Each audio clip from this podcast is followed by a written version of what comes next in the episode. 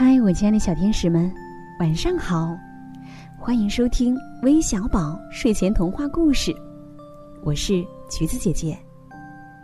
今天呀，我要给你们带来的精彩故事名字叫《明天见》，一起来听听吧。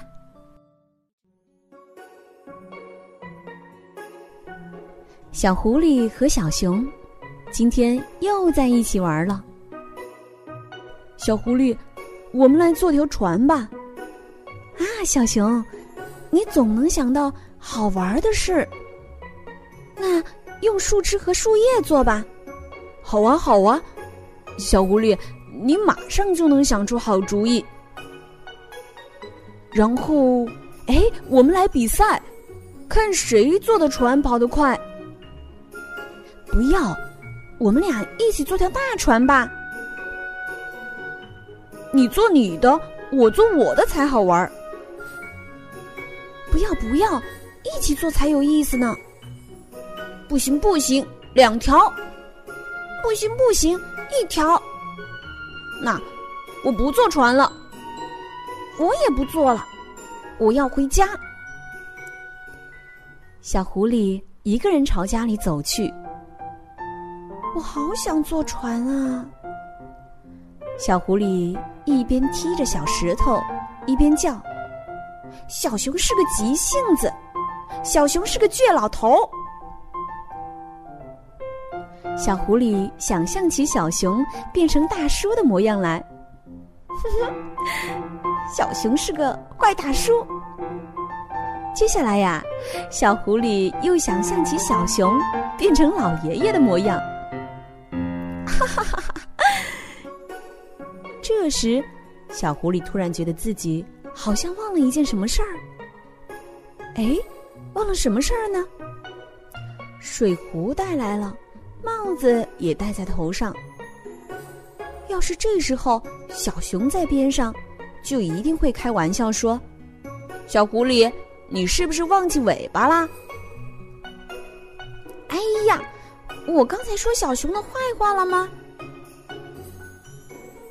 小熊，呃，嗯，嘿！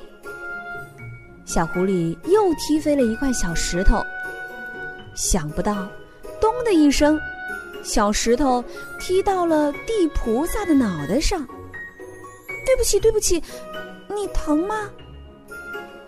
小狐狸揉揉地菩萨的头，说：“明天我给你带团子来，明天我还会路过这里。”啊，想起来了，平时和小熊分别的时候，总会说明天见。